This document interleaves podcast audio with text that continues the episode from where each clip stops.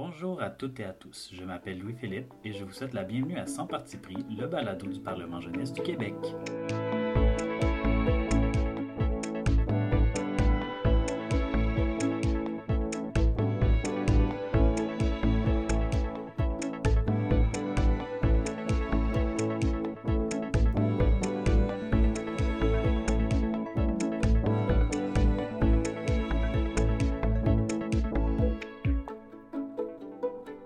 Cinquième épisode abordera le thème de la diversité sous toutes ses formes au Parlement jeunesse du Québec. C'est un épisode qui est compliqué à monter puisque la diversité peut être difficile à évaluer ou à faire ressortir à travers des archives qui sont principalement écrites. Je vais tout de même faire de mon mieux pour résumer les différents événements, qu'ils soient petits ou grands, qui ont façonné le Parlement jeunesse du Québec pour être ce qu'il est aujourd'hui, c'est-à-dire une institution qui travaille pour mieux représenter la jeunesse québécoise. Pour comprendre tout le chemin parcouru depuis sa création, il faut se rappeler comment a débuté le PGQ. Sa forme originelle est une simulation anglophone pour les jeunes hommes qui fréquentent les paroisses de l'Église unie du Canada. Les débuts du PGQ ne sont donc pas des plus divers en termes de participants. Malgré que ce ne soit pas des institutions les plus diverses à ce moment-là, on avait déjà un certain souci d'aller représenter la jeunesse du Québec en ayant une meilleure représentativité régionale dans le troisième projet de loi débattu en 1953. L'histoire du Parlement jeunesse du Québec est marquée par plusieurs modifications importantes dans la composition de ses participants. Comme discuté lors du quatrième épisode, les femmes ont finalement fait leur entrée en 1970 puisque le projet de loi les y autorisant a été adopté en 1969. L'année 1976, celle des Olympiques de Montréal, le PJQ a commencé à prendre ses distances de la religion en changeant dans ses statuts les mentions du mot chrétien par les mots moral. C'est de même majeur quand on pense que depuis sa fondation, le PJQ était très près de la religion. Cette même année, le bilinguisme est adopté au PJQ. C'est en 1986 que l'affranchissement de la religion protestante s'est réellement déroulé au PJQ. La prière qui était d'usage en début de chaque séance a été remplacée par un moment de recueillement personnel pour tous les députés en chambre. C'est aussi l'année d'après que le virage francophone s'est opéré de manière définitive avec l'élection du premier premier ministre francophone. Une fois ces bouleversements dans la simulation passée, l'institution et les personnes qui évoluaient n'entendaient pas s'arrêter là. En effet, en 1988-89, le PJQ a commencé à s'intéresser à la création de divers parlements régionaux, histoire d'aller recruter des jeunes d'un peu partout au Québec. On parle notamment de parlements régionaux au Saguenay, en Estrie et en Montérégie. En 2014, une autre étape est franchie au Parlement jeunesse du Québec avec l'élection du premier premier ministre noir de l'histoire de la simulation, Patrice César. Il sera d'ailleurs la personne en entrevue à la fin de l'épisode. Les différents moments marquants que je viens de vous énumérer en rafale, ce sont ceux qu'il est possible de retracer dans les archives du PJQ. Je dois avouer que j'aurais vraiment aimé ça y aller plus en profondeur avec les différentes diversités qu'on peut rencontrer, dont celles culturelles, les diversités de genre et sexuelles, de parcours économique et scolaire. Par contre, la plupart du temps, on retrouve qu'une liste des noms des participants, et ça, c'est si elle a été conservée. Il est donc plus compliqué d'assumer certains éléments sur cette seule base d'une liste de participants. Une manière de contourner ce problème d'archives serait de parler des différentes diversités à travers mes années au PGQ. Évidemment, mes cinq années dans l'institution ne pourraient pas rendre justice aux 72 années d'existence du Parlement jeunesse du Québec. Dans les dernières années, plusieurs efforts ont été faits pour assurer une présence de personnes provenant des différentes communautés autochtones. Durant mon parcours, j'en ai côtoyé une bien inspirante, Daisy Bellefleur. Des efforts probablement la première Inou à être ministre au Parlement jeunesse du Québec. À l'enregistrement de cet épisode, Daisy Bellefleur n'avait pas encore siégé comme ministre à l'Assemblée nationale au Parlement jeunesse du Québec. Par contre, je suis confiant qu'elle saura relever avec brio les défis reliés au poste de ministre. D'autres ont foulé les planches du Salon Bleu et ont laissé un impact plus que positif sur leurs législatures respectives. Les voici. Jamie Echaquan-Dubé, Bradley Bacon, Guyane Labbé et Janica Michel. Nous avons aussi eu la chance d'avoir une comme lieutenant-gouverneur pour la 68e législature, la sénatrice Inou Michel Audette, qui a marqué les esprits de tout le monde présent lors de cette législature. Pour les diversités de parcours, évidemment, plusieurs personnes étudiant en sciences politiques et en droit s'inscrivent et participent au Parlement jeunesse du Québec mais un effort est réellement mis pour diversifier ces parcours. Moi, par exemple, qui ai un baccalauréat en nutrition et une maîtrise en santé publique, je me retrouve dans un comité exécutif avec une personne diplômée en droit, en sciences politiques, en psychologie et en anthropologie. Dans le passé, des premiers ministres ou des personnes dans l'exécutif ont fait leur parcours universitaire en médecine, en comptabilité ou en histoire. Cette diversité de parcours permet d'enrichir les débats en apportant des points de vue différents. C'est la même chose pour les personnes appartenant aux différentes communautés culturelles qui permettent d'apporter leur expérience et leur vécu dans le débat. Ces points de vue sont essentiels pour envisager une prise en compte complète des impacts des projets de loi. On peut aussi parler de la part des personnes des communautés LGBTQ, auxquelles plusieurs participants et participantes actuels et passés, et moi, appartenons.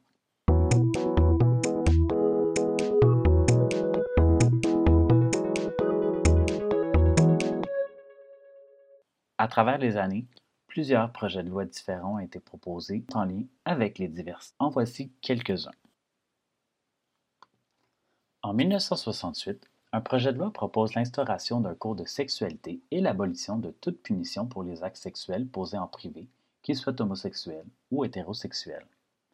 La même année, une motion reconnaissant le paternalisme et le colonialisme des Blancs envers les Premières Nations et les Inuits est débattue. Dans cette motion, on y parle de reconnaissance des diverses cultures des nations autochtones.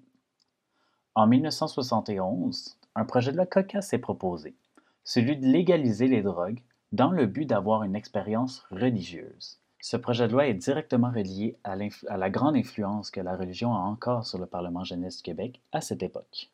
Les années 2000 ont vu le nombre de projets de loi sur l'autonomie des peuples autochtones être souvent débattus.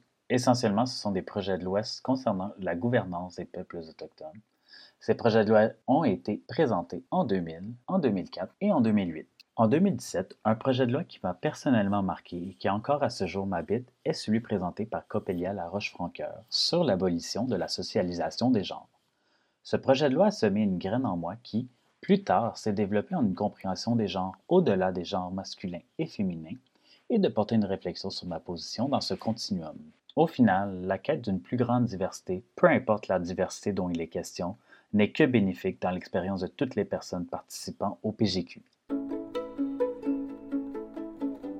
Je dirais vraiment que le PGQ a changé ma vie parce que j'ai trouvé un espace où je me sentais bien. Euh, puis c'est aussi trouver des gens qui, qui me rassemblent et qui partagent avec moi hum, l'amour du débat public. Pour moi, c'est une place constante qui remplit quand même beaucoup d'espace, même si je ne suis pas impliqué de près au PJQ actuellement, parce qu'à pratiquement tous les jours, j'ai contact avec d'ex-membres de la même législature que moi, et puis qui m'ont fait vraiment le découvrir une belle partie de moi aussi également. Ben, ça a occupé les, les highlights, les faits saillants euh, de mes vacances de Noël. Euh, des rencontres précieuses et des apprentissages uniques et des émotions extraordinaires. Ben, c'était vraiment une expérience euh, hors du commun. Il y a vraiment beaucoup de personnes que j'ai rencontrées là-bas qui sont devenues mes amis. Alors pour moi, c'est sûr que le PGQ euh, euh, a une place particulière dans mon cœur. Sachant que je l'ai intégré à l'aube de la pandémie, ça a été un peu un phare, un point d'attache durant cette épreuve-là. Vous venez d'entendre un extrait du Vox Pop dans lequel des membres actuels et anciens s'expriment sur la place qu'occupe le PGQ dans leur vie. Cette place-là est assez importante pour moi encore plus dans les deux dernières années où je faisais partie de l'équipe organisatrice dans un contexte extrêmement bizarre de pandémie. Mes responsabilités se sont prolongées et nécessairement le PGQ a pris une place plus grande dans ma vie. Mais la place qu'occupe le PGQ m'a aussi permis de me raccrocher et de rester groundé durant la pandémie, chose qui n'a pas toujours été facile.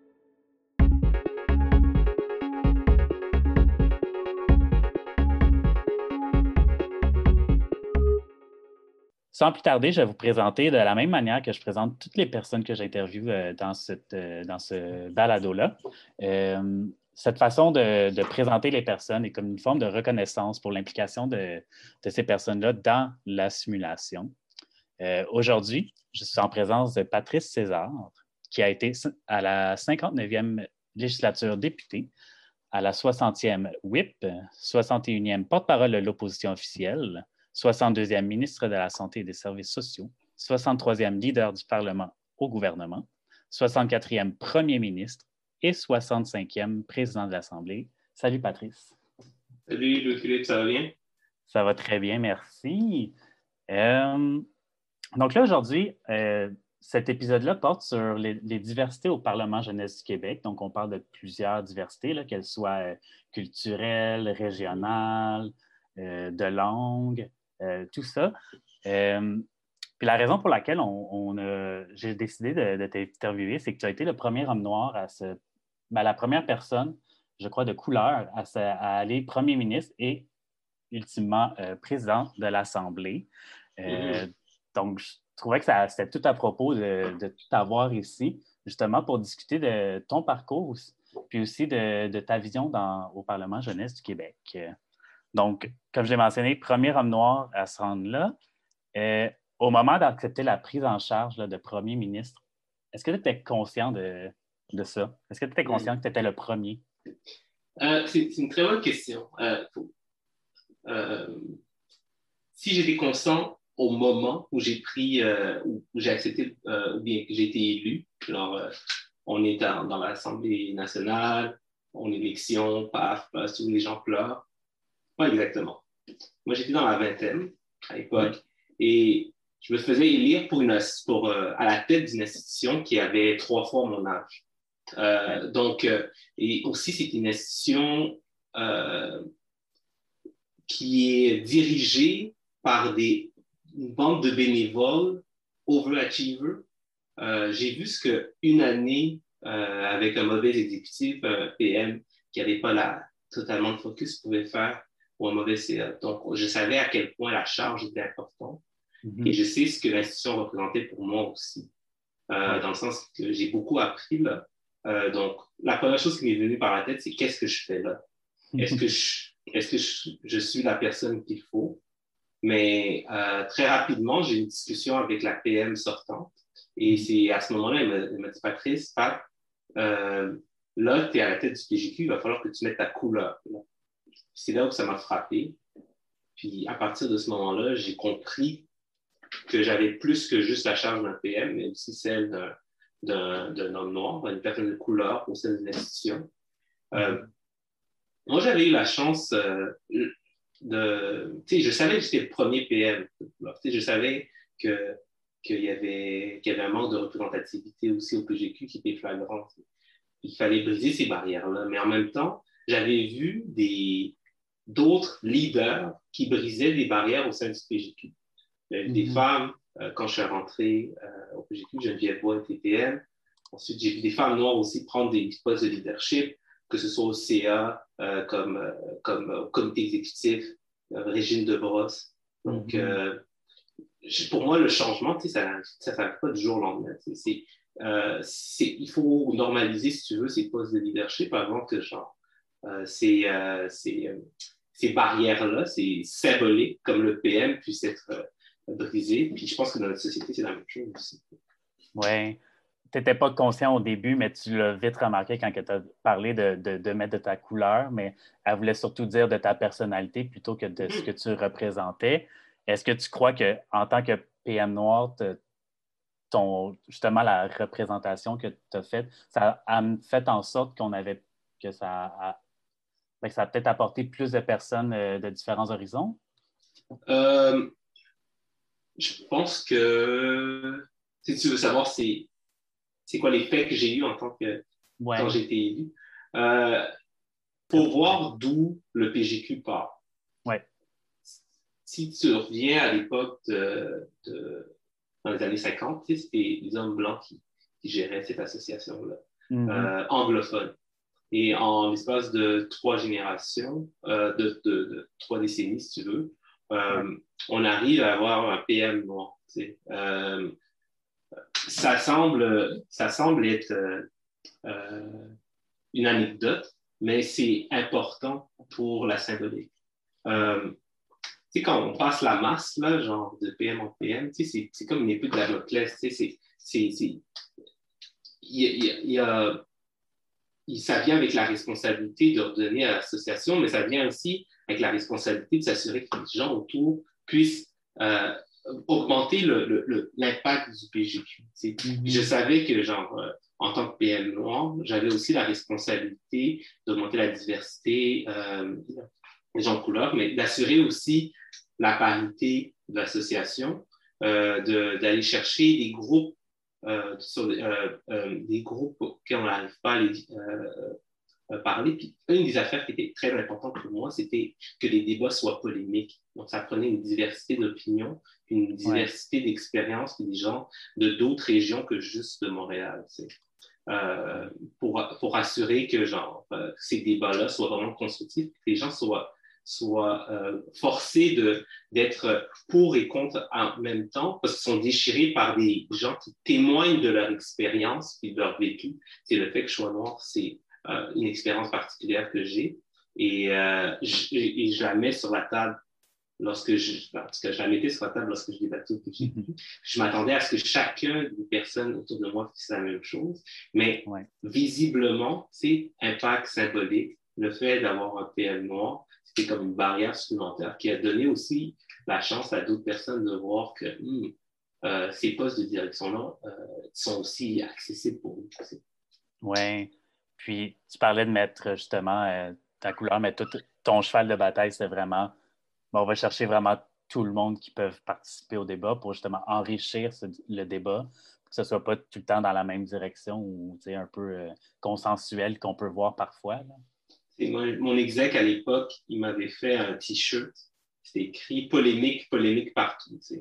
Dans le sens où c'était pour moi, ça, ça venait de l'époque où j'avais fait mon projet de, de loi à l'époque, c'était un projet de loi sur euh, l'itinérance chronique, puis la gestion sentimentale. il y avait des médecins qui, se déchiraient, euh, déchiraient leur, leur, trait, qui, qui, déchiraient leur chemise, pardon.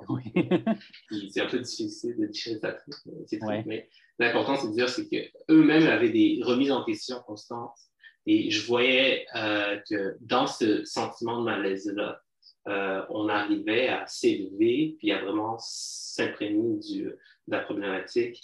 Euh, moi, ce qui était important pour moi, c'est d'avoir une diversité d'expériences dans la salle pour que les gens parlent pas de manière totalement genre théorique, mais aussi puissent mettre de leur vécu.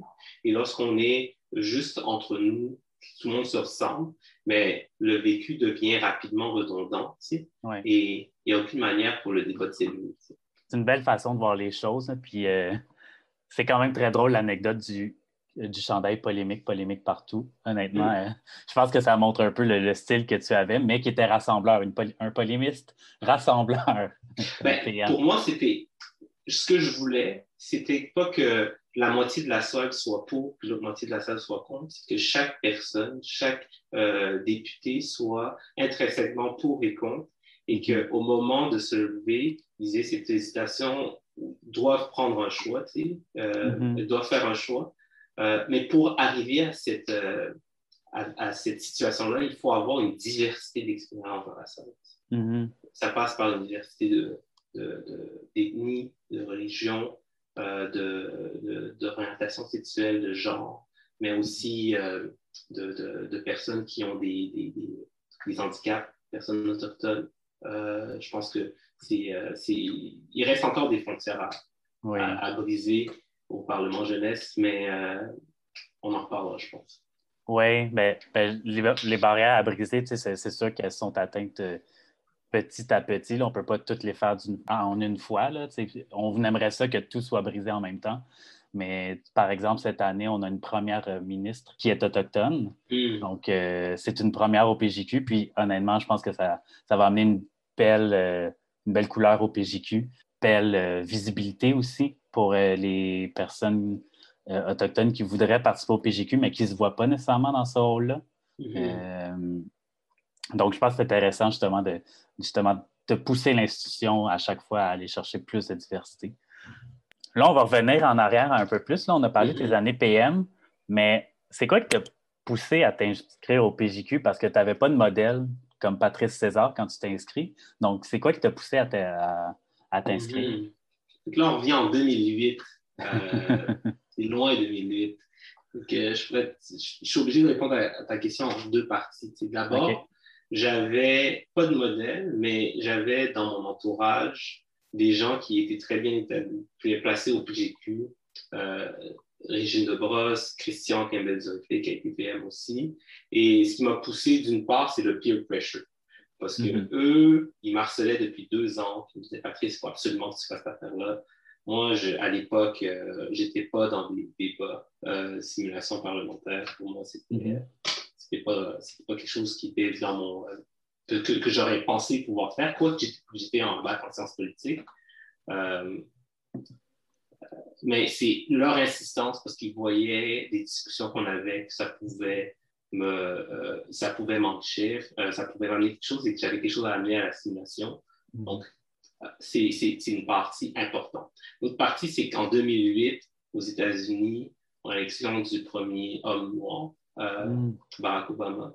Et avec le recul, sur le coup, j'ai toujours dit, ah non, ça n'a aucun rapport. Mais avec mm. le recul, 12 ans plus tard, 13 ans plus tard, que je, que je sois honnête avec moi-même, ça a beaucoup joué dans la mesure où, genre, à partir de ce moment-là, euh, on est en novembre, ouais. dans les élections, euh, que j'ai vu ça. Puis c'était pas la période du recrutement encore du Parlement jeunesse. J'ai, j'ai la partie de moi qui, qui, qui disait, ben, c'était pas pour moi le PGQ, je vais laisser Christophe et Régine euh, mm-hmm. continuer à marcher encore un an, faire faire mon difficile, je me suis dit, ah, peut-être qu'il y a quelque chose qui a été C'est encore une fois l'important d'avoir la, diversité, de se voir dans des espaces de pouvoir euh, mm-hmm. qui, peut, euh, qui, peut, euh, qui peut faire une différence. Ça, c'est moi qui dis ça maintenant. à l'époque, j'aurais jamais admis ça parce que je l'aurais fait de toute façon. Mais il faut reconnaître l'importance de, de, de, se voir dans ces positions-là. Oui. C'est ça, c'est sur le coup, tu ne vois pas nécessairement qu'il y a une influence, mais c'est par la suite, tu dis, ah, mais tu sais, en parlant de Barack Obama, justement, là, je pense que c'est intéressant que même si ce n'était pas au Parlement jeunesse du Québec, c'est quand même quelqu'un qui a accédé euh, euh, un des plus gros, ben, le plus grand poste aux États-Unis, donc de diriger le pays. Donc, c'est quand même un, modèle qui est, qui est intéressant. Là. Donc, pour les années d'après, c'est quoi qui t'a poussé à te réinscrire, surtout la deuxième année, parce que, souvent, on ressort du PGQ un peu euh, dans une sorte d'espèce de, brouillard euh, mental un peu social aussi. Là. Mais c'est quoi qui t'a poussé à te réinscrire la deuxième année? Hmm. moi, je suis quelqu'un qui, quand, quand, il y a quelque chose, j'ai beaucoup appris. Puis hmm. très rapidement, je me suis dit, il y a quelque chose que je peux redonner, il y a quelque chose qu'il faut que, que je, je, redonne. Puis c'est pas en tant que PM euh, que cette, euh, cette euh, ou sur l'exec que cette responsabilité s'est créée pour moi. Je pense que c'est créé très rapidement en deuxième année. Il fallait que je m'engage, que je redonne. Il y avait une fonction qui était très mal vue au PGQ à l'époque. C'était celle de whip. Ah ouais. Personne ne voulait être whip. Si tu revenais en tant que whip, c'était parce qu'il faut voir qu'à l'époque, les, les whips avaient des cloches puis euh, il criait après, puis genre le matin, il tirait des, des, des verres d'eau dans la face. Personne n'aimait les whips. c'est scandaleux. puis moi, je suis, un, animateur de camp de jour, à la base. Euh, donc, euh, pour moi, c'était... J'ai tout de suite vu que pour, pour donner une expérience agréable, pour mettre les gens, pour, qu'ils soient dans une prédisposition à pouvoir débattre, il faut que tout ce qui est autour d'eux soit genre agréable aussi. Que, si tu arrives à la chambre, puis tu es mal réveillé, puis tu penses à ton rythme, puis tu as genre envoyé un verre d'eau, tu n'as pas nécessairement envie de débattre euh, positivement. Mais si tu as Donc, l'idée, c'était de, de, Pour moi, c'était important de, de, de redonner à la situation en changeant ce que je pouvais faire très rapidement. Puis ça passait par des petits gestes, dans le sens où, genre, quand quand je pense que quand Sophie m'a dit il faut que je mette ma couleur dans l'institution, ben, je pense que c'est cette image-là qu'elle avait de quelqu'un qui va toujours essayer de transformer pour le mieux, faire des petits trucs euh, pour améliorer l'organisation. Puis d'année en année, c'est ce qui m'a poussé à revenir.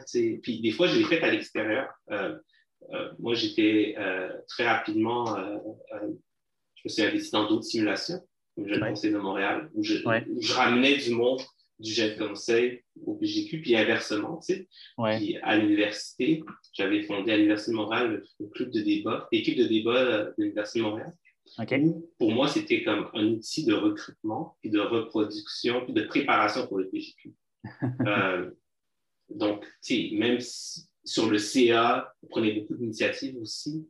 Euh, donc, l'idée était de, de, Ce qui m'a poussé à revenir aussi, c'était les amis que je me créais.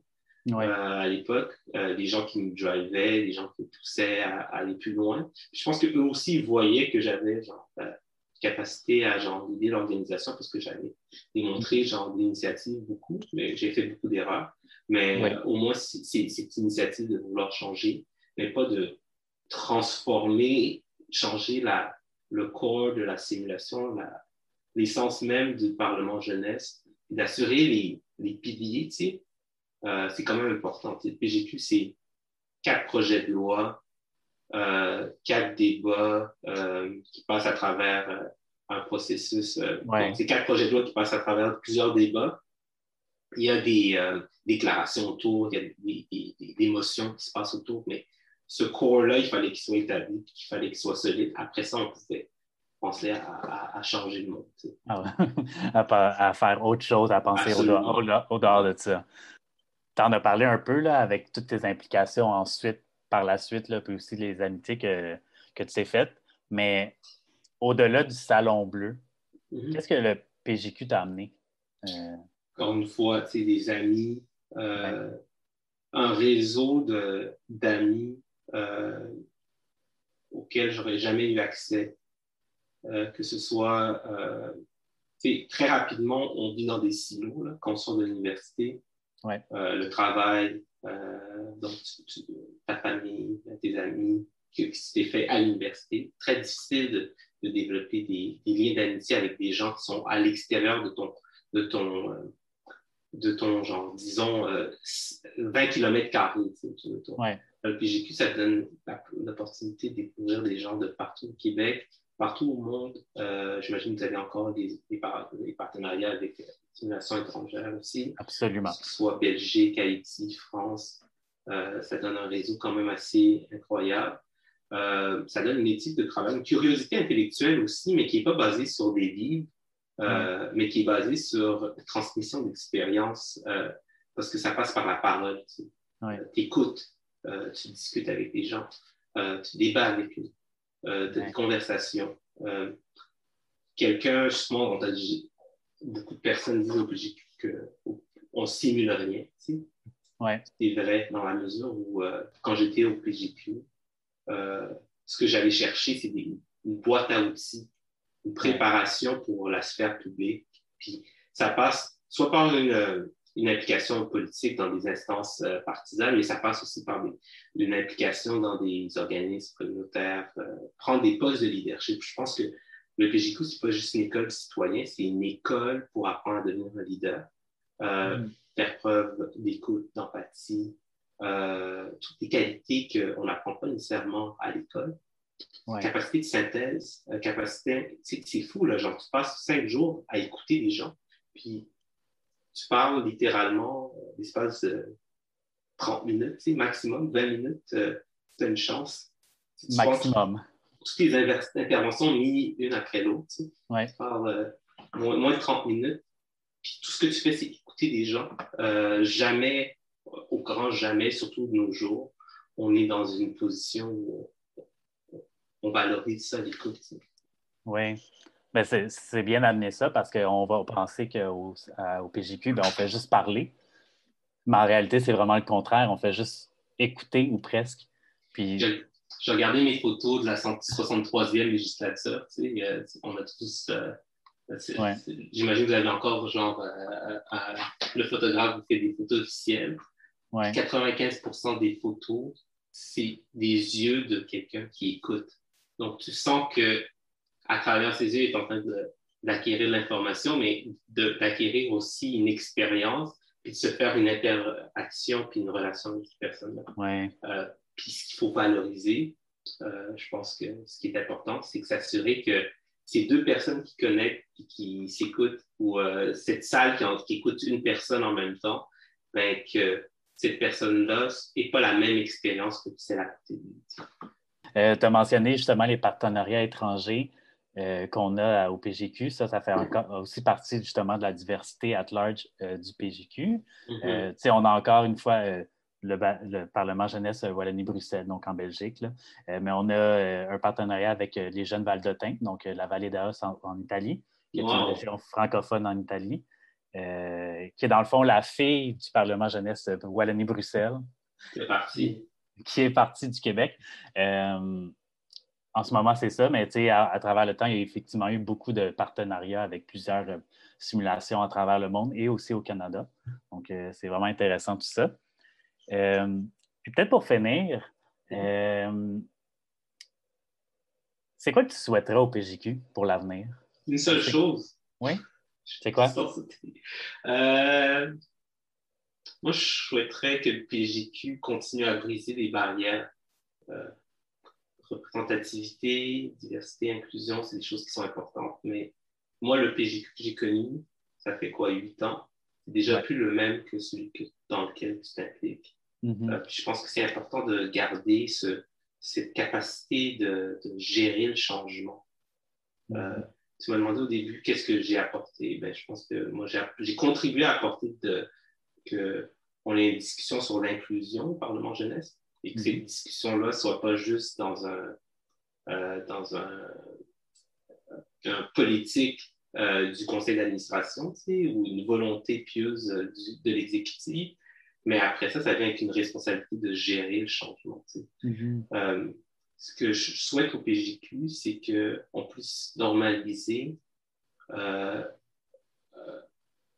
un leadership qui soit diversifié dans la mesure où quand je regarde la photo d'une année, euh, c'est la photo qu'on prend de, de haut, euh, que, que, je vois comme une, mosaïque de personnes, et qu'en même temps, cette mosaïque-là se reproduise aussi du poste de, du poste de première année à deuxième année.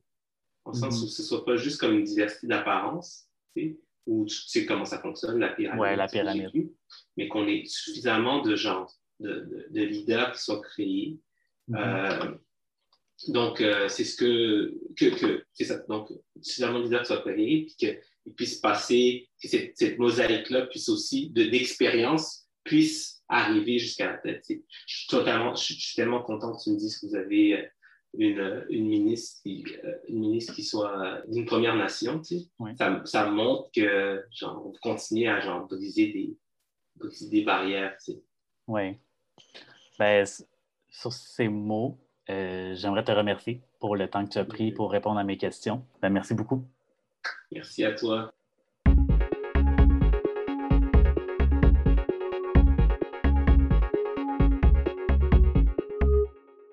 C'est tout pour cet épisode. J'aimerais commencer par remercier toutes les personnes qui ont participé à l'élaboration du balado, à Patrice César qui a gentiment accepté mon invitation à venir me parler de son expérience au PGQ, un gros merci à Eve Parker Finley, une artiste trans montréalaise qui a conçu l'identité sonore du balado. Je vous encourage fortement à aller la suivre sur Instagram. Ses coordonnées seront dans les notes du balado.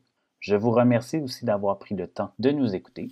Si vous avez apprécié l'épisode, n'hésitez pas à mettre 5 étoiles sur les applications d'écoute de balado et à partager l'épisode dans vos réseaux. Si vous voulez nous suivre sur les réseaux sociaux, nous sommes présents sur Facebook, au Parlement jeunesse du Québec et sur Instagram à commercial PARL jeunesse QC.